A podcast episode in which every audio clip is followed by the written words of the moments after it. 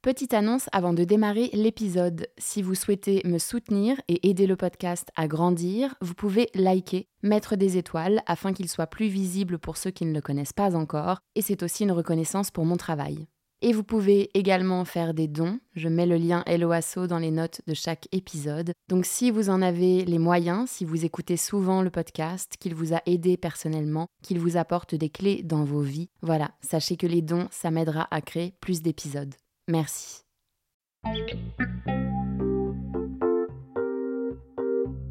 Bonjour à tous, je suis Raphaël et je vous emmène voyager avec moi dans le monde de l'ésotérisme, de la spiritualité et de l'invisible. Chaque semaine, nous retrouvons nos invités qui retracent leur parcours qui les ont amenés à se connecter à l'autre monde et nous parlent de leurs facultés, de leurs expériences et découvertes dans les domaines qui les passionnent. Nous explorerons avec eux des thématiques comme la communication quantique, l'astrologie, la peinture vibratoire de l'âme ou encore la médiumnité chez les enfants, et tout ça de manière très terre-à-terre bien sûr. Pragmatique ou non, soyez les bienvenus dans cette troisième saison du podcast Les Mondes Subtils. Et n'oubliez pas, si ce que je fais vous plaît, que vous en voulez plus et que vous souhaitez me soutenir, vous pouvez faire des dons. Le lien LOASO est dans les notes de l'épisode. Vous pouvez aussi liker, mettre des étoiles et partager autour de vous. Bonjour à tous, bienvenue dans cette troisième saison des Mondes Subtils. Je suis tellement heureuse de vous retrouver pour de nouveaux épisodes, de nouvelles aventures, de nouvelles rencontres. Alors pour démarrer cette troisième saison, j'ai choisi de commencer par Nathalie Théo, une femme absolument incroyable. J'ai embarqué ma mère dans le Berry pour interviewer Nathalie et on a en fait passé la journée toutes les trois. Euh, c'était un moment hors du temps, un moment suspendu, une très très belle parenthèse on s'est retrouvé euh, sans lieu pour enregistrer. Du coup, on a fait l'interview dans la voiture de Nathalie.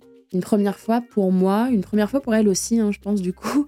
Euh, situation assez drôle. J'ai pris quelques photos, je vous les posterai sur Instagram et Facebook pour ceux qui me suivent. Et dans cet épisode, Nathalie nous parle de son art, la communication quantique, comment elle aide les personnes à guérir leurs mots MAUX et à se révéler à eux-mêmes.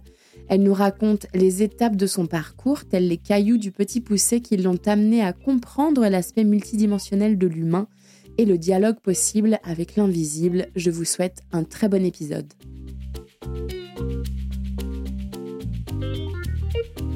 Bonjour Nathalie. Bonjour Raphaël. Je suis ravie de te recevoir à mon micro aujourd'hui à l'arrière de ta voiture avec mon acolyte préféré, maman. Coucou maman, merci d'être venue avec moi et d'être avec nous aujourd'hui. Alors Nathalie, tu es médium, tu es également communicatrice, tu fais de la communication quantique que j'ai testé avec toi d'ailleurs il y a quelques semaines euh, et qui m'a pas mal bluffé et dépoté. Tu fais d'autres choses, tu es également bioénergéticienne, hypnothérapeute, tu es auteur aussi.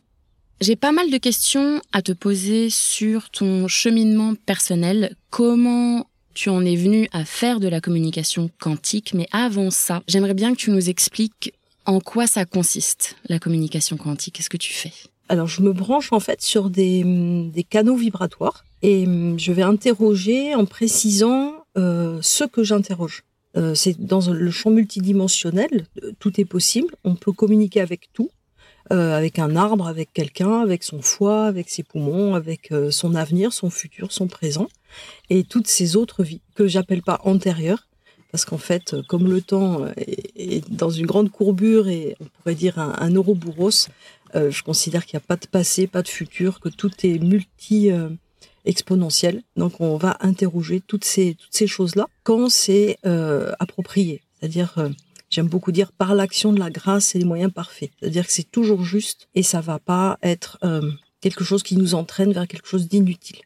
Comment ça se passe tes séances en fait? Quand tu fais tes séances de communication quantique, sur quoi tu te branches? Qu'est-ce qui se passe pour toi de, de ton côté?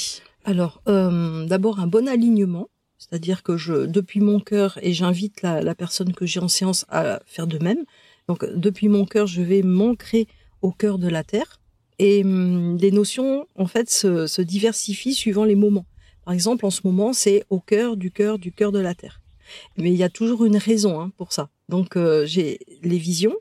Donc, euh, l'ancrage se fait toujours en fonction de ma vision du moment, dans l'instant du moment, un instant juste. Donc, ancrage, Ensuite, euh, bah, l'énergie de la Terre remonte. Ça crée comme une espèce d'ondulation dans le corps. Et à ce moment-là, ça remonte, se relier à ma présence au sein du tout. Et je connecte à ce que j'appelle esprit de vérité ou ange de vérité, mais j'aime mieux dire esprit de vérité. Et ensuite, ben, je reçois les informations. J'ai établi ce protocole parce que depuis mon enfance, en fait, je capte tout. C'était très inconfortable. Et tu avais conscience de ce que tu captais quand tu étais enfant? Ou c'était très naturel et donc c'était tout à fait naturel. Comme j'ai pas été élevée en France, euh, on communiquait beaucoup en anglais ou, autre, et euh, ce que je captais, moi je le captais un peu en, en, fréquence plutôt française, ce qui fait que je pouvais pas partager ça avec les autres. Donc moi j'ai toujours cru que tout le monde faisait ça. C'était une grande surprise pour moi de me rendre compte que ben non. Et c'était sous forme de vision, c'était sous forme de clairaudience, c'était. Euh, euh, c'est ça, tout, tous les moyens de communication. En fait, je pouvais avoir des odeurs, je pouvais entendre aussi, mais euh, c'est une forme de pensée qui n'est pas la mienne que je peux entendre. C'est pas une voix qui parle à mon oreille. Ça, ça peut arriver, mais c'est très très rare. Et j'ai toujours eu aussi les visions qui venaient comme des films, juxtaposition avec l'environnement qui m'entoure. Et par contre, la, la, vision du réel est un peu différente de la vision que je peux appeler vision. C'est-à-dire que quand j'ai une vision qui s'installe, elle vient en, juxtaposition, mais le réel reste très présent. Voilà, c'est comme euh, deux calques hein, qui se superposent quand on quand on fait des, des montages euh, films ou autres. Hein. Oui, oui. Donc en fait, c'est mais mais ça te permet de bien euh, différencier en fait tes visions de la réalité. Donc tout, à fait. Voilà. Ça te permet aussi de garder un ancrage. Oui. Et aussi, j'ai appris que hum, on peut avoir des visions prémonitoires, donc euh, et qui ne sont pas une fatalité, c'est-à-dire qu'on peut changer ça. Donc des fois, euh, c'est une, c'est comme un avertissement et ça nous donne le moyen de changer ce qui pourrait nous amener à vivre ce que la vision me montre. Donc c'est c'est c'est ça qui est intéressant dans la vision multidimensionnelle, c'est que tous les futurs sont possibles, tout, tout ou plutôt tous les présents évolutifs sont possibles et donc on peut les modifier. Ça me fait penser à un film de Tom Cruise, vous vous souvenez, Minority Report? Où en fait il y avait des prémonitions de crimes dans le futur et en fait il, il, avait ça et il avait le temps de changer. C'est ça. Euh, Sauf que dans euh, Minority Report ils arrêtent les gens et les emprisonnent, mm. alors que dans ma vision des choses et c'est à ça que servent mes séances, en fait on peut modifier cette trame pour choisir. Un... Alors moi j'aime parler du fil de soi même. Donc on peut changer ce fil de soi-même. Est-ce que tu peux nous donner un, un exemple euh, bon, bah, je vais parler de mon vécu à moi. Donc j'ai eu beaucoup de maladies euh, assez graves hein, et mes, mes visions me montraient qu'effectivement euh, j'allais euh, trépasser. Et par contre, je me voyais ne pas trépasser parce que tout d'un coup une lumière verte arrivait. Ça, je, par exemple, je, quand j'ai eu mon cancer de, de la thyroïde. Et à ce moment-là, donc j'étais en méditation, cette lumière verte arrive, j'ouvre les yeux et je vois effectivement, ça va paraître bizarre, mais euh, une plante verte qui explose de vert, qui euh, vraiment magnifie le vert. Et là, j'ai compris, donc ma vision m'avait montré que pour éviter de trépasser, il fallait que j'aille inspirer ce vert et euh, le, le, garder à l'intérieur de moi et le faire circuler. Et effectivement, un mois après, mes, mes nodules cancéreux avaient disparu. Sur huit nodules, il m'en restait cinq, et les deux cancéreux avaient complètement disparu, donc j'ai pas été opéré, pas d'ablation, rien.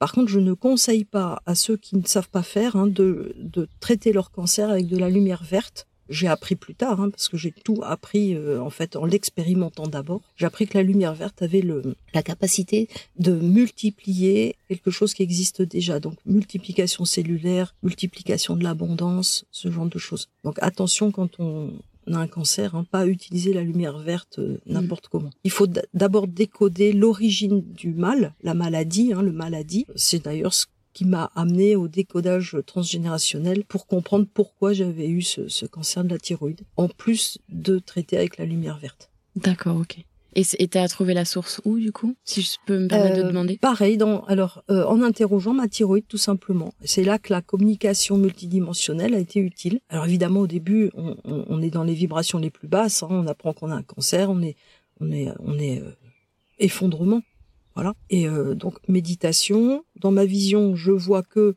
je risque de trépasser. Une autre vision se superpose. Le verre arrive. J'ouvre les yeux, je vois le verre. Et là, en rentrant dans ce verre, j'ai eu l'intuition qu'il fallait chercher l'origine. Et euh, à ce moment-là, bah, des scènes de mon passé se sont présentées à moi. J'ai interrogé ma thyroïde, je lui ai dit montre-moi. Voilà, ma thyroïde, montre-moi ce qui cause en toi les nodules cancéreux. À ce moment-là, j'ai des visions qui se sont présentées, des scènes de mon passé. Et là, ben, j'ai appliqué la magie du Ho'oponopono, c'est-à-dire, euh, voilà, je, je comprends, j'accepte, j'intègre et excusez-moi et je vous pardonne aussi et je vous aime. Donc c'est marrant parce qu'en fait, toi, ta médiumnité, ce que tu fais, donc la communication quantique ou la communication multidimensionnelle, ça te permet vraiment d'aller euh, interroger la source des mots MAUX oui. ou des, de certaines choses, des, des limites, j'imagine, des gens qui n'arrivent pas à avancer dans leur vie parce qu'ils sont des, des, certains blocages. Tout à fait, oui. Voilà. Et en fait, toi, tu arrives à insta, instaurer un dialogue avec la partie qui bloque ou la partie qui a mal. Oui, c'est ça. C'est ça. Et les, les, les mots MAUX se transforment en mots MOTS. Et à ce moment-là, euh, bon, il y a un processus énergétique qui se met en place pour unir on va parler des trois cerveaux, euh, le ventre, le cœur et la tête.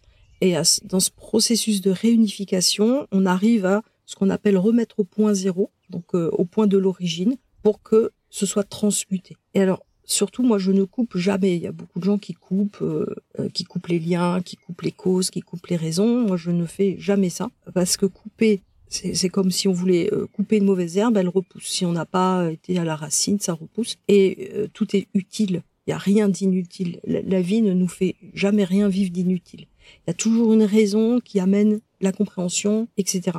Donc, euh, nous, enfin, quand je dis nous, c'est moi et toutes les parties conscientes qui agissent.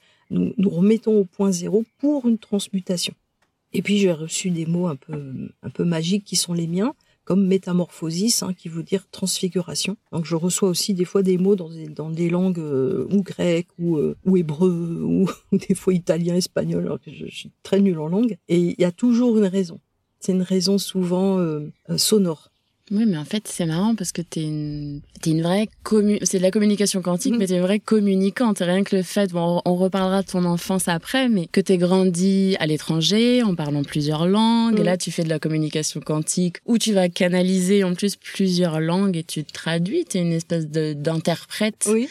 Euh, des, des mots et de trouver euh, la source de, de nos problèmes en fait. Oui, et des fois les mots s'inventent. C'est-à-dire qu'ils euh, viennent pas dans le sens, euh, c'est des mots qui sont collés les uns aux autres et qui, qui s'inventent, qui se réinventent et qui créent un sens en fait, qui parle à la personne. J'aime bien dire aussi que je suis comme un transpondeur, c'est-à-dire que j'ai des mots qui m'arrivent que je comprends pas, mais qui se traduisent presque instantanément en moi et comme ça je peux les, les communiquer à l'extérieur de moi. Et en fait, il y a jamais de hasard, c'est-à-dire que que mon père était ingénieur et qu'il soit amené à visiter plein de pays, qu'on vive dans plein de pays du Moyen-Orient, mon âme avait connaissance de ce futur potentiel et donc avait choisi de s'incarner par le biais de papa et maman dans ce sens de vie-là. Donc il y a, on choisit vraiment. Il n'y a pas de fatalité ni de ni de oh, le sort qui s'acharne. C'est on choisit vraiment nos expériences dans un but d'amélioration tout le temps. Ouais, et puis pour, je, enfin, je suis tellement d'accord avec ça et avec le but de vraiment avoir toutes les chances de notre côté pour mm. euh, vraiment, euh, c'est pas bien vivre cette incarnation, mais avoir la boîte à outils pour mm. ce qu'on est euh, venu faire. Et moi d'ailleurs, je te, je te l'ai dit plein de fois, maman, que c'est pas pour rien que je t'ai choisi. Et heureusement que tu es là, tu vois, pour m'accompagner mm. aussi. Euh...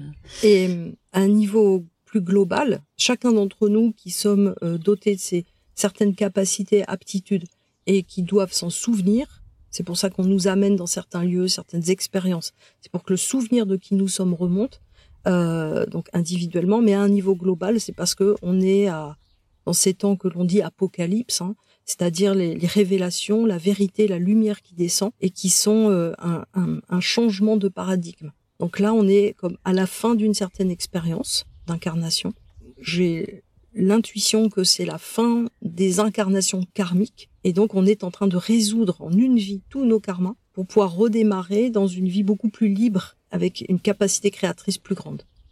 Donc c'est c'est c'est un niveau individuel, on a des boîtes à outils, oui, et à un niveau collectif, on est en train de terminer une histoire c'est-à-dire terminer, finir, refermer le livre de l'Apocalypse pour ouvrir le livre de vie, le, on pourrait appeler le livre de l'agneau, mais c'est le livre de vie. Et donc on va être maître de nos choix conscients, même avant incarnation. Voilà, c'est la, c'est ce qui se passe dans, dans notre incarnation présente. C'est quoi le livre de l'agneau? C'est celui qui vient, l'Anus Dei, c'est celui qui vient et qui a été détourné, hein, mais c'est celui qui vient après le livre de l'Apocalypse. Euh, dans la lame 2 du tarot de Marseille, la papesse, elle, elle tient un livre et les lignes s'écrivent toutes seules. Donc c'est euh, ça, le livre de l'agneau, c'est ce livre que nous écrivons nous-mêmes. Notre esprit va commander son écriture euh, délié de tout karma, délié de toute obligation, juste en amour, en respect, en relation avec l'autre que l'on considère presque comme étant nous-mêmes. Voilà, ça c'est le livre de, de l'agneau, c'est ce que le Christ était venu euh, nous enseigner et pour lequel on l'a fait taire. Oui. C'est intéressant ce que tu viens de dire parce que j'avais préparé des, des, des questions là-dessus. En ce qui concerne l'éveil des consciences et la hausse du taux vibratoire de la Terre en ce moment, qui, comme tu l'as dit, en fait, vu qu'on est en train de régler nos, nos karmas, c'est c'est intense. Oui, c'est très intense et c'est très douloureux. Depuis un an, on parle du noyau de la Terre qui s'est arrêté de tourner. Donc ça crée un, effet électromagnétique beaucoup plus faible ce qui fait que notre élévation peut se faire. En même temps, tous les champs électromagnétiques de la Terre sont en train de changer. Euh, les forces de surface de la Terre qui émettent des champs électromagnétiques très violents sont en confrontation avec nos corps humains qui sont en train de s'élever. Donc on souffre beaucoup dans nos corps. Euh, L'eau est en train de transmuter. Donc dans notre système aqueux, ça se transmute aussi. Nos molécules sont en train de changer vibratoirement. Nous passons d'un stade carbone à un stade plus siliceux ou cristallin, cristalline, c'est-à-dire que nous incarnons mmh. notre dimension christique véritablement. Donc ça provoque des échauffements, des réchauffements. Donc euh, le noyau pur de la Terre, qui dans mes visions est une particule du Soleil central que l'on peut appeler euh, galactique ou cosmique, ce, noyau, cette particule est en train de s'échauffer ça provoque un réchauffement des masses magmatiques dans le corps de la Terre. Donc, mouvement de tectonique des plaques, volcans qui se mettent en place, euh, bouleversement climatique à la surface. On le retrouve, et c'est scientifiquement aussi euh, nommé découvert, dans toutes les planètes de notre système solaire. Elles ont toutes monté de au moins 2 degrés. Et donc, nous passons dans une phase d'éthérisation ce qu'on appelle le cinquième élément, qui se situe euh, au niveau de la gorge et qui signifie avancer. À chaque élément, la terre, l'eau, le feu et l'air, il y a un mot qui correspond.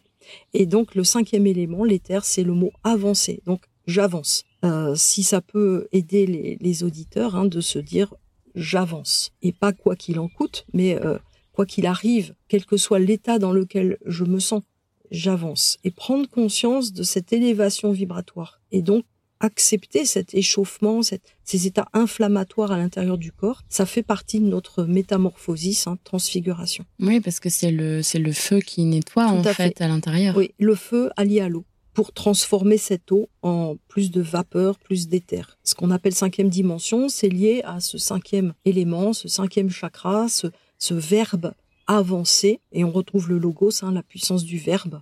À l'origine était le verbe. Voilà, c'est ça. Donc on est en train de changer vraiment. Et ceux qui ont cette conscience-là vont le vivre plus facilement. Ceux qui ne l'ont pas en conscience vont souffrir davantage.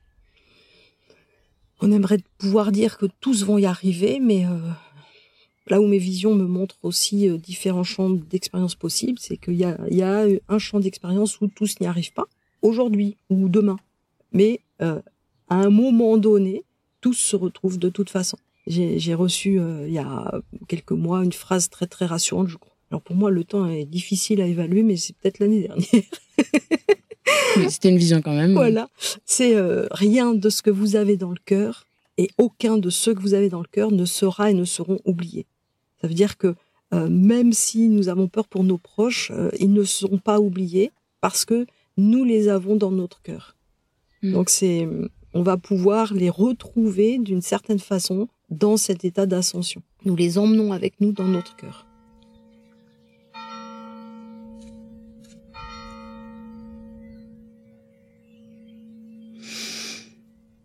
D'après tes canalisations.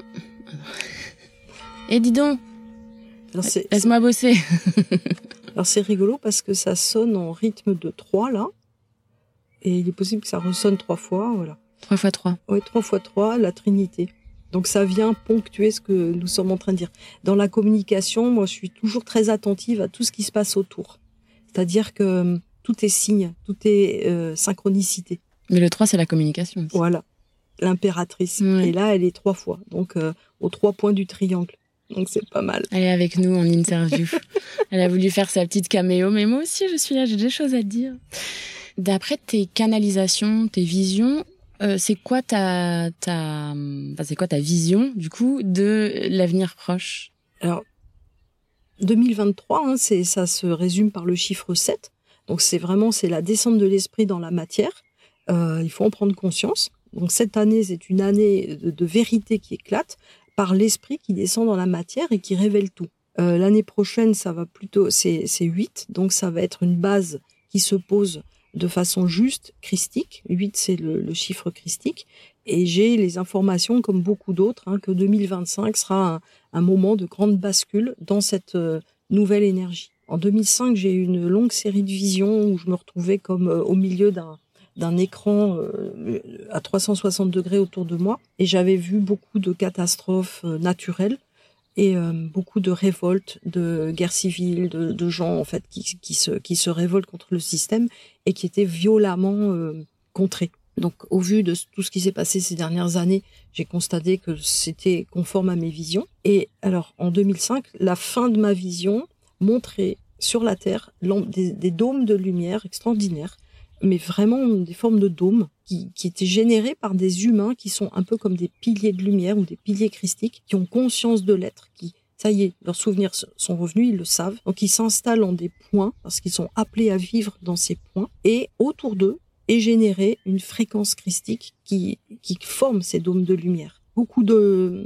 d'humains sont appelés à aller vivre dans ces lieux-là, sans même savoir pourquoi, parce que ça se voit pas ils vivent avec, dans mes visions, avec des maisons qui des fois même sont briquées de broc, hein, parce que ils ont suivi l'appel, ils n'avaient pas forcément les moyens financiers ou trouver le logis idéal. Très rapidement, ils vivent une vie qui est un petit peu différente de celles qui sont de, des vies de ceux qui sont à l'extérieur du dôme. Ma vision me montre que ce qui est à l'extérieur du dôme devient marron. C'est-à-dire qu'il n'y a plus de, je vois plus la nature, je vois plus les gens, je vois plus rien. C'est juste marron comme en état de reset. Ceux qui vivent dans les dômes découvrent euh, et vivent avec l'énergie libre, avec euh, des moyens euh, de communication extraordinaires. Ça devient une vie qui est à la fois plus naturelle et en même temps plus moderne et évoluée. Et le temps passe assez vite, ça devient des cités de lumière, des cités cristallines. et un jour, apparaissent de l'autre côté des dômes ceux qui avaient disparu, ceux qui n'avaient pas fait le choix d'aller dans ces dômes. Et à ce moment-là, ceux des dômes doivent, ou plutôt, il n'y a pas d'obligation, hein, mais, se sentent dans, le désir d'aller aider leurs frères et sœurs qui reviennent. Donc, ils vont aller les aider à, rebâtir quelque chose qui soit vivable pour eux. Parce que l'évolution psychologique, physiologique, métaphysique est telle chez les habitants de ces cités cristallines que ils peuvent pas euh, accepter euh, les, nouveaux venus quelque part euh, qui n'ont pas physiologiquement fait cette évolution ou vécu cette évolution. Donc euh, ceux des dômes peuvent aller, mais ceux euh, qui sont à l'extérieur ne peuvent pas venir dans les dômes. Il va y avoir un, un équilibre qui se fera au fil du temps, hein, mais voilà. Et c'est là que mes visions se sont arrêtées. Et en fait, ça a guidé tous mes soins, toutes mes séances. Euh, tous ceux qui sont venus à moi au fur et à mesure des, des séances redécouvrent en eux leur fibre cristalline, christique, pour justement faire partie de, de ces créations de, cités cristallines, d'hommes de lumière. Pratiquement la, la trois, trois quarts, même plus, hein, les, de, ceux qui me consultent sont dans cette vibration-là. Mmh. Ouais, ils viennent à toi pour se... Pour vivre cet éveil. Et, euh, pour que tu les aides à se reconnecter. C'est ça, oui, à leur dimension christique, cristalline, et à, à ce qu'ils puissent exprimer l'état d'amour, l'état de, oui, de, de, je sais pas comment dire autrement, de, oui, l'état d'amour et de lumière. Voilà. Qu'on nous demande de, de travailler. Oui, et de sortir de, de ces schémas karmiques hein, qui nous amènent à une reconduction constante et euh, qui, qui nous enferment. Hein. Le, le, karma est quand même bien guidé par les seigneurs du karma. C'est une énergie, hein, la souffrance. Donc notre souffrance karmique est une nourriture pour, euh, pour cette énergie de mal qui existe hein, et qui veut empêcher l'avènement des, des cités de cristal. Mm. Mais euh, c'est impossible parce que, comme le dirait Philippe Guillemont, hein, le, le, futur lumineux est déjà en cours. Euh, on, on, est déjà dans cette trajectoire-là. Donc euh, c'est juste une question de temps. En fait. C'est ça, et c'est très rapide. Hein. C'est très très rapide. J'ai eu aussi le message que beaucoup d'âmes euh, allaient sacrifier leur corps pour réveiller la masse des endormis. Mais ça veut dire aussi nous, hein, qui sommes endormis à nos véritables capacités. Donc euh, beaucoup de gens malades, beaucoup de gens qui décèdent, dans les animaux aussi, pour, pour que l'ensemble se réveille. Ouais. Ok, mais ça fait partie du du plan de l'âme. Oui, mm. du plan de l'âme. Mm. Et ceux qui sont malades vont pas forcément décéder. C'est juste qu'ils peuvent aussi s'éveiller à leur propre capacité de guérison. Mm. Voilà, l'âme choisit de, de de, de, de, sacrifier certains corps, mais par exemple, quand mon âme a choisi de sacrifier mon corps, c'était pour que je me réveille à mes capacités. Oui, oui, bien sûr, bien sûr. Et c'est marrant que tu parles de dôme de lumière parce que euh, j'ai interviewé dans la première saison du podcast où tu étais là, maman d'ailleurs, hein, Nicole Duin, donc mhm. cette femme dont je te parlais qui est dans le Berry, et, euh, et elle, a, elle a monté le centre Mexico. Mhm. Et c'est vrai que quand elle en parle, elle me dit, mais de toute façon, il fallait que je on me demandait de créer ce, elle dit, puits de lumière. C'est ça. Mais c'est la même chose. Et, euh, et elle dit, de toute façon, il fallait créer ce puits de lumière qui est pas n'importe où. Le Berry, c'est le centre de la France, c'est le cœur de mm. la France. Donc, ça, vous vous rejoignez totalement, les Berrichonnes, mm. sur euh, vos visions et ce que vous, ce que vous créez, en fait, hein, euh, dans, dans, le, dans le concret, dans le, dans le réel, sur le terrestre. Mais il y a une très vieille légende, enfin bon, légende c'est forcément très vieux, euh, druide celtique, hein, qui dit que du cœur du Berry renaîtra le roi du monde, remontera à la fin des temps le roi du monde. Et c'est quand ceux qui parlent aux arbres, aux rochers, aux animaux, communiquent avec la vie en fait, hein, seront de retour au Berry, à ce moment-là, ça sera la fin des temps et la remontée du roi du monde par le cœur du Berry. Donc c'est vraiment une légende euh, on reprendra rendez-vous pour une interview dans quelques années et on, on débriefera de tout ce qui s'est passé aujourd'hui. Oui, c'est ça. Et puis de tout ce qu'on a dit dans cette voiture, dans ta Citroën aujourd'hui.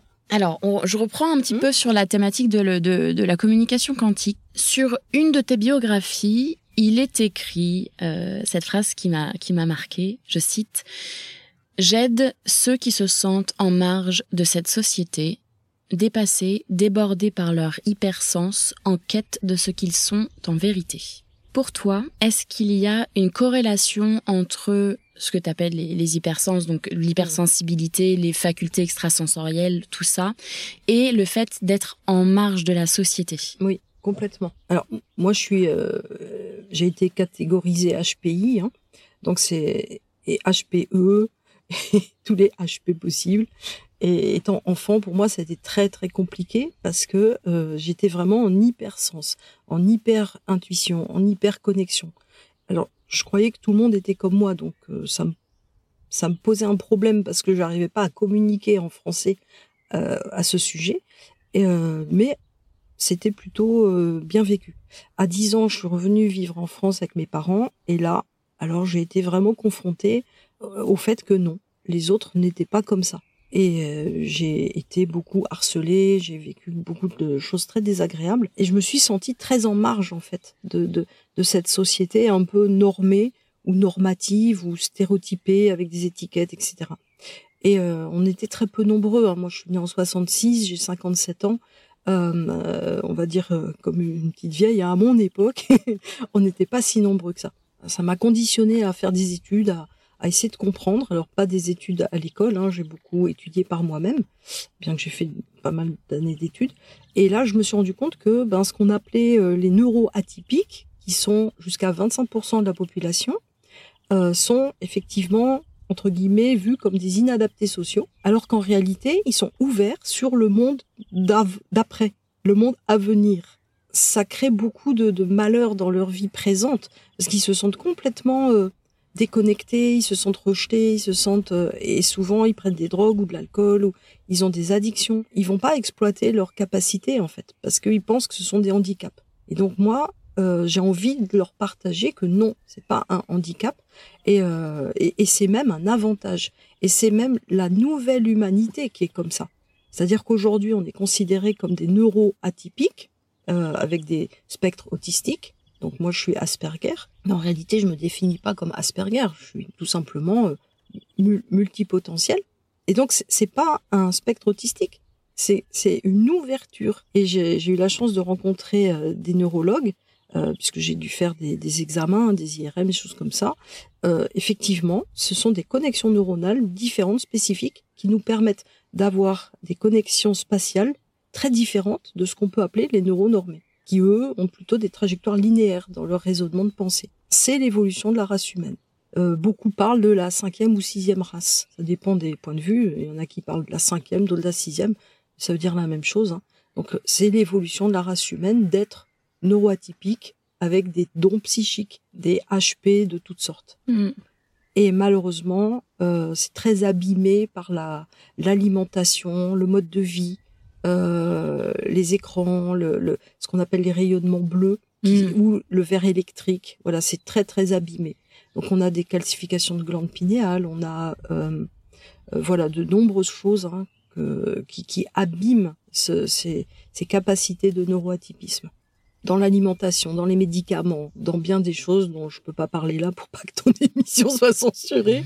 ok. Mais voilà. Ok.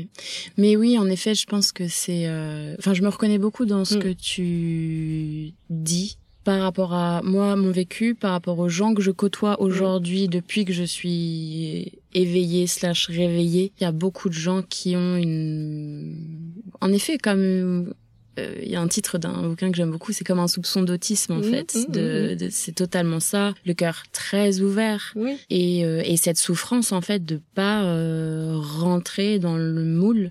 Mais de te dire en fait qu'est-ce qui ne va pas chez moi, je rentre pas dans le moule, plutôt que prendre le truc à l'envers et de dire c'est moi qui suis normal et c'est la société qui ne me permet pas de rentrer dans le moule en fait, comme beaucoup d'autres personnes. Mais oui. Ouais.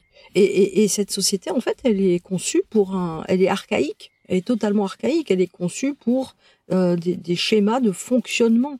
Euh, boulot, métro, dodo, enfin ce genre de choses. La créativité, on ne lui laisse pas court, ou alors on la canalise pour qu'elle ne soit pas trop débordante et pour qu'elle soit surtout productive. Or, les, les, les neuroatypiques, ils pensent pas à la production, ils pensent à la production, c'est un, ou plutôt l'abondance, c'est un déroulé normal. Nous, on plante des graines et euh, on s'extasie parce qu'on a déjà l'extrapolation de ce que va donner la graine. Hmm. Alors que le neurotypique, il va penser à arroser la graine, à bêcher la terre, à préparer. La, productivité euh, plutôt que l'abondance. Voilà. Et on, a des visions totalement différentes. Et euh, la vision spatiale, elle, est, elle, est, elle est merveilleuse et c'est une des bases de communication multidimensionnelle. Et donc nous, on est très très doués pour ça, les, les neuroatypiques. Mm. Et euh, des fois, on se sent euh, effectivement obligé. le neuroatypique, il a une gentillesse naturelle qui, qui, qui lui fait toujours se sentir un peu coupable d'être différent et va essayer de d'être comme les autres. Alors qu'en réalité, c'est les autres qui auraient à de, lui ou elle. Hein. Juste une petite précision qui me vient, ne pas sortir du système. C'est-à-dire que hum, beaucoup de, de, neuroatypiques ont envie de s'extraire du système, alors que ils peuvent hein, bien sûr le faire si c'est vraiment vital pour eux.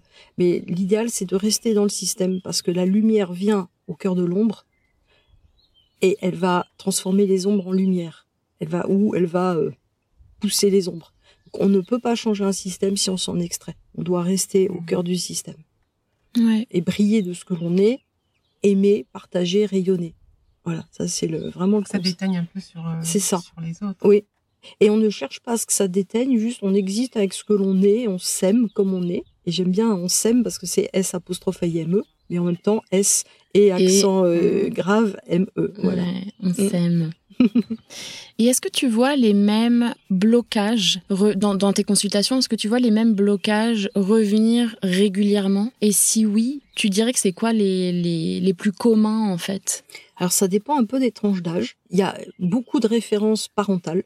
C'est-à-dire que dans la tranche des 50 ans, à partir même un peu plus bas, 40 ans, il y a la référence parentale qui est marquante. C'est-à-dire euh, euh, la souffrance liée à l'éducation parentale. Peu de, gens sont nés dans des familles ouvertes, éclairées, réveillées. Donc ils ont beaucoup souffert de leur enfance. Donc on doit œuvrer à guérir ça, cette part d'enfance souffrante ça, ça, ça rejoint l'inadaptation en fait, parce qu'ils se sentent un petit mouton noir euh, né dans une famille. Donc déjà voilà, il y a ça.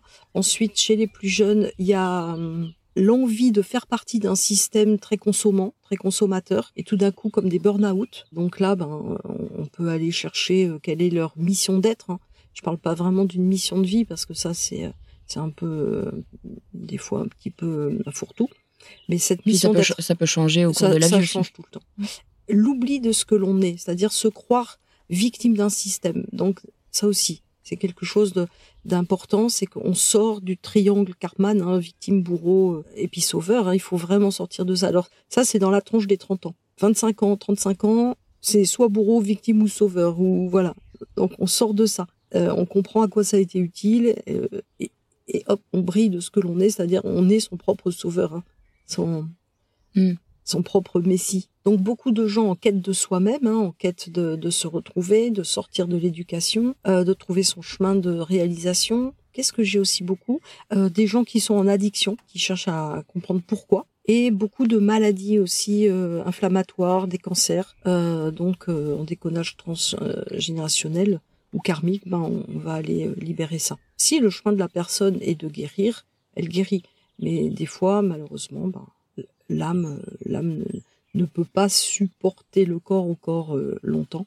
Donc les guérisons sont pas forcément acquises, hein, Mm. même en décodage transgénérationnel. Oui, bah bien sûr. De toute façon, c'est pas magique. Hein, ça, ça Par contre, pas ça permet de, de comprendre et de pouvoir partir dans un état de, de grande délivrance. Et puis, euh, j'ai aussi dans mes séances des gens qui cherchent à communiquer avec euh, leur guide, leur ange gardien, euh, leur défunt aussi.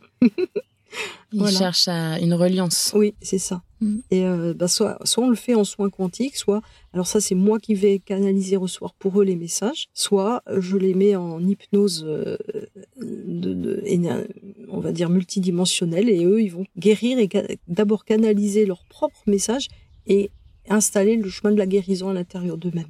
Est-ce qu'il y a une séance en particulier qui t'a qui t'a marqué? Ah. En travaillant sur moi, j'ai commencé par soigner le corps physique. Donc un jour en séance arrive un, un- un- monsieur, un Sicilien, très très macho, qui souffrait de 18 fractures à la jambe et qui avait deux ans d'arrêt de travail. Et là, ben j'ai reçu les lumières, les rayons de lumière qu'il fallait pour euh, transmettre à sa jambe et pour guérir en lui euh, ce qu'il y avait à guérir. Et c'est à partir de là que j'ai commencé à remonter dans son histoire familiale. Donc c'était vraiment la, la révélation pour moi que je pouvais communiquer avec le corps des gens et que le corps de, ce monsieur, par exemple, me montrait des schémas de, sa famille, de pourquoi il était aussi casse-cou, pourquoi ceci, pourquoi cela. Et là, sa jambe, en trois séances, s'est complètement réparée. Il a pu reprendre le boulot et, euh, et ses médecins ont pas compris. Donc ça, ça m'a montré à quel point le vécu intervient même pour des fractures ou des empêchements de cicatrisation de fractures. Après, euh, une autre séance très importante pour moi, ça a été une dame qui, euh, qui m'avait été adressée par son médecin, son médecin, et qui, qui avait un cancer en phase terminale, euh, à peu près euh, 15 jours à vivre. Et quand je suis arrivée chez elle, j'ai vu une espèce de, serpent de lumière kaléidoscope complètement euh, anachronique ou chaotique autour d'elle. Donc on a commencé les soins en énergie, et là, ça a enflé son cancer. Elle avait un cancer des poumons, elle a eu de l'eau partout en une demi-heure, ses poumons s'étaient remplis d'eau. Donc, euh, ponction aux urgences, etc. C'était il y a à peu près 30 ans, ça. Et là, j'ai compris que l'énergie, il faut faire attention. On peut pas euh, juste faire confiance à l'énergie pour soulager certaines choses. Et c'est là que j'ai compris que son cancer était utile pour elle parce qu'elle voulait en finir avec la vie. Donc, elle a reçu l'énergie et son cancer là, c'est, mais alors a flambé avec ça pour qu'elle en finisse au plus vite. Et ça, c'était son corps. Mais son âme avait pas envie d'en finir. Donc, j'ai commencé le décodage transgénérationnel avec elle et avec l'aide des lettres hébraïques, on est parti visiter euh, chacun de ses centres énergétiques, chacune de ses séphiras ou séphirotes, et elle a vécu cinq ans. Et pendant ces cinq ans, elle s'est réconciliée avec euh, bah, ses enfants, toute sa vie, avec euh, tout ce qui avait créé en elle le, le besoin d'en finir parce qu'elle croyait qu'il n'y avait plus d'espoir. Et elle, elle est partie euh, d'un cancer de l'estomac fulgurant parce qu'il y avait encore des choses chez elle à, à, à traiter, mais euh, elle était satisfaite du résultat en fait. Et elle est partie entourée de tous ses enfants, de tous ses maris, parce qu'elle elle en avait eu cinq. Et euh, Ah oui. Voilà. Et ses enfants m'ont tellement remercié, c'était extraordinaire. Troisième soin le plus étonnant, bah, ça a été avec un, un- c'est la première fois que j'ai vu l'arbre de vie dessiné sur quelqu'un. Donc, euh, à l'époque, je travaillais encore très traditionnellement. hein. je, je mettais mes mains sur les gens, je voyais ce qui arrivait comme info, puis hop, je demandais à la source d'envoyer l'énergie idéale et parfaite pour cet homme-là. Et là, tout d'un coup, je vois se dessiner son arbre de vie sur lui, avec euh, ses sphères énergétiques. Et tout d'un coup, je le vois templier, gisant, protecteur des maris et des roses bleues. Et là, je connecte avec sa mémoire templière, plus tard sa mémoire cathare, et, euh, je connecte avec l'énergie des maris, la lignée christique, les descendants christiques, etc. Et c'est là que ben tout s'illumine en moi et je comprends plein de choses. Et ça m'a amené à, à, voyager, à découvrir le mont Bugarache, à, à, remonter cette lignée christique pour aller un petit peu sur leurs traces, hein, les, les, pas des, des maris, des madeleines, pour euh, comprendre.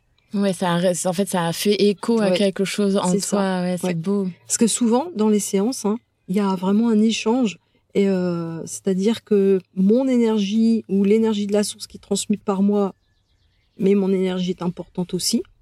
Je suis pas de ceux qui pensent que je suis juste un canal. C'est-à-dire que ce que je suis dans mon vécu a une importance. Et donc cette énergie de la source qui descend, qui est comme une lumière fulgurante, va faire que je rayonne en écho avec la personne et la personne, qui est quelqu'un en fait, hein, qui n'est pas personne, euh, va rayonner en ce moment-là et me transmettre aussi des informations. C'est un, double éveil. Euh, oui, j'ai juste une question. Est-ce que dans ces séances-là, les, les, personnes que vous recevez, est-ce qu'elles comprennent tout de suite euh, le message ou ce qui leur arrive? Ou est-ce que c'est au bout de plusieurs séances où, euh, où ils comprennent jamais ce qui leur arrive, c'est-à-dire que c'est une expérience et ça s'arrête là pour eux? Alors, ça dépend de leur état. Euh, la, dame qui a eu le cancer, elle a compris assez rapidement euh, quel était son, son chemin. Euh, le monsieur dont je parlais, Templier et Qatar, il a compris dès que je lui ai parlé. Ça, le fait que je mette des mots MAUT, enfin MOTS sur ces mots MAUX pour lesquels il était venu. Alors lui, il venait parce qu'il avait de fortes douleurs à la tête. Et moi, j'ai vu le casque de Templier euh, fondu par une, une lame. Hein, et je lui dis ce que je vois. Et là, il le ressent. Il a eu la vision. Ça, c'est des... Voilà. Mm. Euh, c'est, c'est, il y en a pas beaucoup qui comprennent pas ou qui n'évoluent pas à partir de là. Et euh, il m'est arrivé des cas où les gens n'ont pas accepté ce qui, ce qui venait à eux. Mais en réalité, quelques mois après, ils sont revenus en me disant euh, Oh, il s'est passé tellement de synchronicité que. oui, des fois, il faut peut-être du temps aussi pour analyser ah, bah, y a euh, des choses qui, qui sont... Parce que dans, dans le multiplan, dans, dans, on va dire le multivers, euh, on a pu être tellement de choses que c'est pas toujours agréable d'accepter d'avoir été le pire monstre. Hein, ou... Mm. Voilà, c'est pas forcément facile. Hein. Alors du coup, j'aimerais revenir euh, un petit peu plus loin dans le temps et parler de ton enfance. Euh, donc quand tu étais bébé, euh, tu, tu, me corriges hein, si euh, j'ai mal fait mes recherches. Quand tu étais bébé, euh, tes parents vivaient dans un petit village à côté d'Oran, mmh. en Algérie. Mmh. vous êtes ensuite parti vivre à Bagdad, en Irak. Qu'est-ce, pourquoi tous ces voyages? Quelle est la, la nature du, maman traditionnellement suivait papa partout où il allait euh, travailler et papa était ingénieur gaz et pétrole. Voilà, pour une grande société française. Et euh, ce qui fait que je suis née en Normandie et à l'âge de un mois, effectivement, on est parti vivre en Algérie dans un tout petit village qui s'appelait Arzeux. Et euh, j'ai découvert bien plus tard que c'est le lieu du rayon vert dans le, récit de Jules Verne. D'accord. Voilà, donc déjà à l'âge d'un mois. T'étais connecté. C'est ça. L'univers me, me, me, mettait là où il fallait pour me réveiller rapidement. Et donc on a ensuite suivi évidemment papa à Bagdad. Et il a travaillé à l'installation des raffineries de pétrole pour euh, euh, Bassora, etc. Voilà, les, prospects pétroliers, les contrats pétroliers entre France et différents pays. On a été rapatrié un petit peu en urgence euh, suite à l'installation de Saddam Hussein au pouvoir et euh, papa est resté prisonnier là-bas, euh, retrait de son passeport pendant trois ans. Donc nous, on est rentré en France sans papa et ça a été euh, ça a été très compliqué parce que moi j'étais pas tout à fait euh, adaptée à, la vie en France. Je détestais la vie en France je détestais les odeurs je détestais la, façon qu'avaient de vivre les gens. Je détestais euh, toute cette espèce de distance qu'il y avait entre les gens et les voilà. Et en plus donc on pouvait voir mon père une fois par année quand on quand on allait là-bas en visite. Il est resté trois trois mois en prison et puis ensuite en résidence surveillée voilà, ah, donc ça, ça, voilà. Et pour notre mère, ça a été très très compliqué. Donc, euh, En fait, souvent, je me dis que les chamans en forêt amazonienne, hein, ils, vivent des choses très difficiles depuis leur plus jeune âge. Et euh, les médiums ou guérisseurs ou voilà ceux qui ont ce genre d'aptitude comme les miennes, hein, on vit effectivement pas mal d'épreuves qui font de nous des sortes de, de de, de, chamans, mais euh, sans emporter le titre en fait. Hein. On n'a pas les plumes ou les coquillages et tout ça, mais c'est ces épreuves initiatiques de la vie qui, qui nous forgent hein, et qui nous font nous réveiller à qui nous sommes. Oui, bien sûr. Oui, et de toute façon, je pense que ces épreuves initiatiques, elles sont pas envoyées à n'importe qui. C'est parce que tu avais la puissance, en fait, de surmonter ça, d'aller puiser et de te retrouver là-dedans. Oui. Et donc, c'est encore une fois, c'est pas un hasard. sûrement, parce que donc à l'âge de un mois à Arzeu, après euh, à Bagdad, j'ai des souvenirs de moi à, l'âge de deux ans, par exemple, où euh, très bizarrement, mais je communiquais avec les fourmis, avec les rayons de soleil. Et je me suis noyée aussi à, sur cette euh, sur cette plage de, de Arzeu. J'avais j'avais deux trois ans. C'était c'était ma prochaine question. donc tu as fait plusieurs NDE oui. e, EMI expérience de mort imminente. Oui. Donc est-ce que tu peux nous les raconter? Donc la première? Eh ben j'avais à peu près trois ans. Je me suis éloignée dans la mer, hein, sans écouter maman qui dormait sur le sable, et je me suis noyée. C'est-à-dire que j'ai vu mon corps sortir. Je suis sortie de mon corps. J'ai vu mon corps qui roulait, roulait, roulait dans les dans les vagues hein, et qui était emporté. Et à un moment, euh, mon j'ai vu mon corps revenir sur la, la, mer, enfin pardon, la plage. La, mer m'a ramené. Et, euh, et, à ce moment-là, j'ai, euh, il y avait beaucoup de lumière, beaucoup de soleil dans ma vision, mais j'étais tellement petite que j'ai, j'ai pas su ce que qui se passait en fait. J'avais, j'avais juste tellement de lumière, tellement, tellement aveuglante. Et je suis revenue dans mon corps, et là, ben, j'étais très étonnée parce que c'était poisseux, c'était pas agréable je collais de partout, j'avais les yeux collés par le sable et il y avait plus de lumière. J'étais vraiment dans, dans, le contexte de euh, j'étouffe, etc. Et là, ben voilà, euh, incroyable. je me suis relevée, j'ai marché sur le sable et j'ai rejoint maman qui m'a prodigieusement guirlandée. voilà. Donc ça, c'est la première à l'âge de 3 ans. Mais j'ai tellement de fois failli mourir. À Arze, je suis tombée des escaliers de de tout en haut. Euh, on avait deux, deux étages. Je suis tombée de la terrasse, en fait, dans un puits intérieur de la maison avec des escaliers hein, qui menaient à la terrasse. Et si papa avait pas mis des matelas euh, juste au rez-de-chaussée, je suis tombée dessus, bah je, serais morte. Hein. T'as rebondi jusqu'au jusqu'au deuxième étage Non, fait un, aller-retour Non, j'ai fait un gros platch.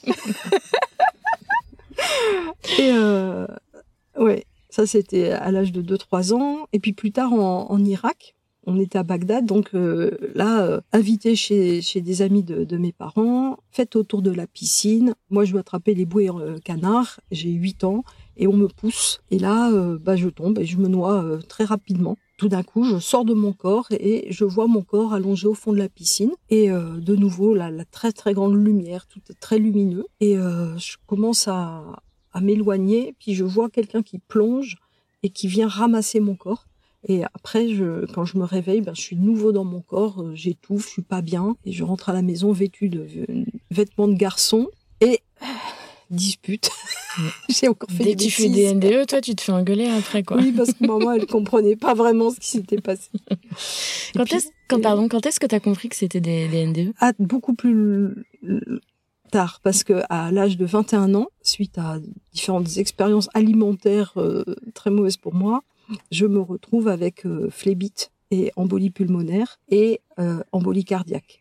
Et à ce moment-là, je, méditais beaucoup. J'avais déjà ces pratiques-là de, méditation. Euh, je sens donc les embolies pulmonaires, mais je comprends pas ce qui se passe. Juste, j'ai cette impression d'avoir de la mousse dans les poumons ou pas bien. Je me mets en méditation et là, eh ben, je sais pas ce qui se passe, mais je pars. Je vois cette espèce de grande lumière une fois de plus qui m'aspire et j'entends des bruits euh, de voix sur les côtés. C'est tout noir, comme s'il y avait des choses qui rampaient un peu. Ces bruits, c'est pas agréable. Et moi, je suis aspirée comme à travers un escalator un peu. Et je monte, je monte, et puis là, euh, grande lumière et un être euh, que j'avais déjà vu dans mes visions à l'âge de 12 ans, comme avec des grands cheveux blancs et comme une grande barbe. moi, dans mon imaginaire, pour moi, ça ressemble au Père Noël, mais tout en blanc je comprends pas du tout, j'ai pas du tout d'éducation chrétienne, mes parents sont athées, donc euh, je comprends pas du tout ce qui se passe. Puis de toute façon, quand on est dans cet état, on, on réfléchit pas. Et euh, bah là, je vois autour de lui des êtres de lumière et euh, j'entends euh, bah, que c'est pas le moment pour moi. Et là, je suis réaspirée dans mon corps et c'est vraiment très douloureux. Et euh, on appelle le SAMU, etc. Et là, je, je, venais de faire une embolie cardiaque et ils me disent que je suis une miraculée parce que on en meurt. Oui, bah oui, oui. Et là, on m'a gardé euh, pratiquement un mois et demi euh, parce que les séquelles sont très graves. J'ai les poumons morts à 40% pour un, morts à 60% pour l'autre. Euh, j'ai les phlébites, je suis sous perfusion. Enfin, c'est une longue hospitalisation.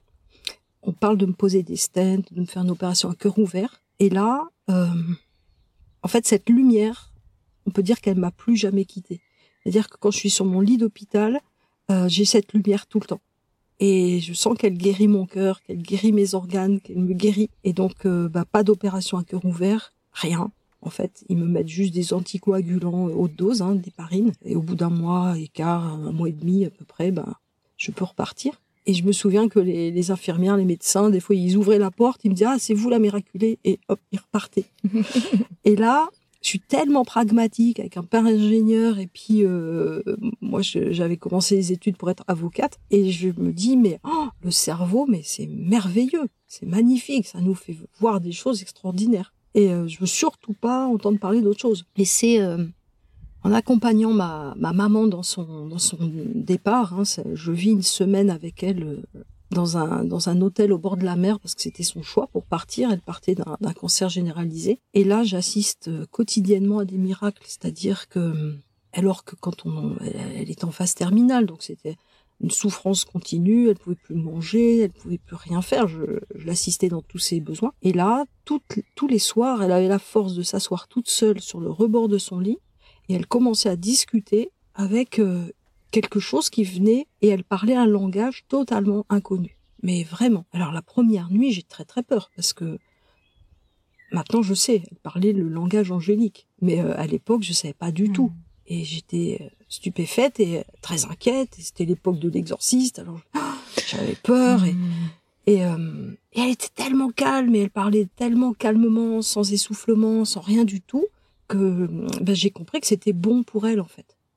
Et très bizarrement, cette première nuit, je me suis endormie. Je dirais maintenant, on m'a endormie. Et le lendemain matin, quand je me suis réveillée, elle était allongée, elle dormait très très bien, alors qu'elle faisait plus ça depuis au moins deux trois mois. Et j'ai cru même qu'elle était guérie tellement elle était bien, mais elle, ne s'alimentait plus. Quand elle se réveille, elle me dit mais qu'est-ce qui s'est passé? Je me souviens de rien. Qu'est-ce qui s'est passé? Et donc je lui raconte. Et elle me dit mais tu crois que c'était bien pour moi? Je dis écoute maman, tu te sens bien là? Elle me dit bah oui. Je dis bon, c'était bien pour toi. Et Simplement. voilà. Et la deuxième nuit, la même chose. Et ça s'est passé comme ça pendant six nuits. Et la journée, elle dormait d'un sommeil sans, sans râle, sans rien, sans douleur. Et toutes les nuits, elle parlait avec ce langage euh, de lumière, ce langage d'amour, en fait, ce langage de l'âme. Et euh, la dernière nuit, donc c'était la nuit du samedi au dimanche, s'est allongée et elle a, elle a pas parlé. Elle a rien dit. Et dans la nuit, j'étais réveillée par un, une espèce de flash de lumière blanche dans mes yeux et j'ai vu toute la chambre dans le blanc, dans une lumière. Mais et tout d'un coup, c'était cette lumière que moi j'avais vue dans mes dans mes voyages à chaque fois. Et j'ai vu que cette lumière, elle, semblait comme émaner d'elle, mais en même temps émaner d'ailleurs. Et tout d'un coup, ça a été aspiré dans l'angle du plafond. Et euh, bah, elle venait de partir, en fait. Mais je me sentais pas désespérée, alors que c'était pourtant un, un, le pilier de la famille, maman. Mais bizarrement, dans ce moment-là, hein, je me sentais pas désespérée, j'étais dans une paix absolue et euh, dans un état presque d'extase. Bon alors après évidemment il y a, y a, le quotidien qui revient, il faut appeler le, le médecin, etc., etc. Mais sur le moment, ouais. sur le moment, je me sentais mais tellement en calme et en paix. Et mon, petit ami de l'époque, le, père de mon fils aîné, m'a offert un livre qui s'appelait La Source Noire. Et dans ce livre, j'ai lu ce qui s'était passé. En fait. et, là, j'ai lu les, les témoignages de ceux qui avaient vécu des choses comme ça euh, le tunnel, la lumière, etc. Et là, je me suis dit, ah mais en fait, c'est pas le cerveau. Et après, j'ai pu communiquer avec maman et, et donc j'ai compris que bah il y avait bien autre chose. En fait, tu as fait le lien quoi oui. entre toi, TNDE, mm. euh, la lumière, oui. t'accompagnes ta, ta maman dans oui. ce passage et le livre. Tac tac tac tac tac. T'as fait le et J'étais tellement têtue j'étais tellement pragmatique et scientifique, avec besoin de preuves tout le temps. Oui, mais c'est bien. Mais oui. Plutôt que de croire. euh, Ah bah oui, ça. euh, tu vois. moi, je peux pas croire sans euh, avoir des expériences répétées qui me font prendre conscience que c'est réel. Et, et donc, ben, on peut dire que, je sais pas si on peut dire que c'est un cadeau que maman m'a fait, mais en tout cas, moi, je l'ai vécu sur le moment comme euh, une révélation. Et par la suite, elle m'a souvent accompagnée. Et donc, c'est aussi comme ça que j'ai compris que je pouvais communiquer avec ceux de l'autre côté. Et que ceux de l'autre côté et nous, nous ne sommes en fait jamais séparés, que nos liens d'intrication sont très forts. Mais, euh, mais déjà là, voilà, c'est là pour répondre à ta question que j'ai compris que ben, les NDE, c'était un portail vers l'autre côté, un un autre côté. Ouais. Et après, j'ai eu la très grande chance de rencontrer des, des scientifiques hein, qui m'ont, euh, par voie scientifique, expliqué, euh, donc en, en sciences quantiques, expliqué que oui, les différents niveaux vibratoires et, et, et que nos états vibratoires nous permettent d'aller dans différents états. Est-ce que c'est à ce moment-là que tu as compris que tu avais des facultés de médiumnité et des facultés de guérison? Alors, c'est à ce moment-là que je les ai acceptés surtout. Euh, avant l'âge de 21 ans, je me suis initiée avec un tarot de Marseille que maman m'avait offert et ça m'avait fait comprendre euh, les voies de la connaissance, les voies de la sagesse, euh, les voies de d'initiation par la connaissance. Après, j'ai pratiqué la radiesthésie, donc là encore, c'était relativement scientifique. On se branche, on reçoit des ondes, etc. Et puis après, bah après euh, l'âge de 21 ans, effectivement, même si je me disais que mon cerveau fabrique des choses merveilleuses, j'ai commencé à comprendre que je pouvais avoir des visions, etc. Et que ça pouvait être acceptable et pas effrayant. Ensuite, bah, quand maman est partie, j'avais 24 ans. Donc là, euh, bah, la communication avec elle, les fois où elle m'a un peu sauvé la vie, par exemple quand je conduisais imprudemment sur les routes, etc. Où tout d'un coup, elle apparaissait dans mon rétroviseur en me faisant Hum, attention. Voilà. Donc là, j'ai commencé effectivement à accepter que être médium, c'est quand même pratique et pas effrayant et qu'on peut le mettre aussi au service des autres. Tu l'as accueilli. Voilà. Ouais. J'ai j'ai accepté complètement. Mm. Ouais. Un grand merci euh, Nathalie de de- d'avoir pris le temps de passer cette journée euh, toutes les trois. Euh, c'est un moment assez euh, magique. Donc C'est merci. chouette. Moi, je suis très honorée, oui. Parce qu'on est tous dans une œuvre christique et euh, vous en faites partie. C'est c'est une belle rencontre en tout cas. Ouais, c'est une très très belle rencontre. Merci. Merci à toi. Et voilà, c'est fini pour ce premier épisode de la saison 3. J'espère que vous avez aimé ce moment avec Nathalie, avec les petits oiseaux en fond, avec la cloche de l'église Saint-Martin qui fait coucou. J'espère que vous vous êtes sentis comme avec nous dans la voiture. Alors, c'est la deuxième fois que je fais participer ma mère, Marie Krangévic, aux enregistrements de podcast et franchement, j'adore. Donc, si ça vous plaît, à vous aussi, on peut lancer une pétition pour qu'elle quitte son boulot et qu'elle me rejoigne à temps plein. Voilà, je lance l'idée. Si vous avez envie d'en savoir plus sur Nathalie ou si vous voulez une consultation avec elle, je vous invite à vous rendre sur son site www.via, du 6 Théopolis, t h e.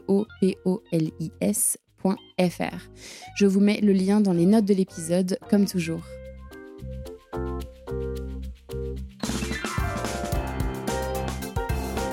Le podcast Les Mondes Subtils est disponible sur vos plateformes d'écoute préférées, Apple Podcast, Amazon Music, Spotify et YouTube. N'hésitez pas à le partager autour de vous et à mettre des étoiles. Je voudrais remercier plusieurs personnes sans qui ce projet n'aurait pas pu voir le jour. Merci déjà à tous les invités pour leur temps, leur confiance et leur bonne humeur. J'ai vraiment adoré mes moments avec chacun de vous. Un grand merci à ma chou, ma sœur de cœur, Alix de Crécy, qui s'est occupée de la stratégie digitale et qui m'a poussé à aller au bout de ce projet. Un grand merci aussi au brillantissime directeur artistique Éric de Crécy pour toute la création visuelle que je trouve tout simplement sublime. Merci à Alice Krief des Belles Fréquences qui a réalisé le mixage et réparé mes petites erreurs. Merci à ma sirène Marie Sala pour son écoute et son soutien. Et enfin, un grand merci à Baboun et Mamouchka de toujours me suivre dans mes aventures folles. Allez, salut, à la semaine prochaine!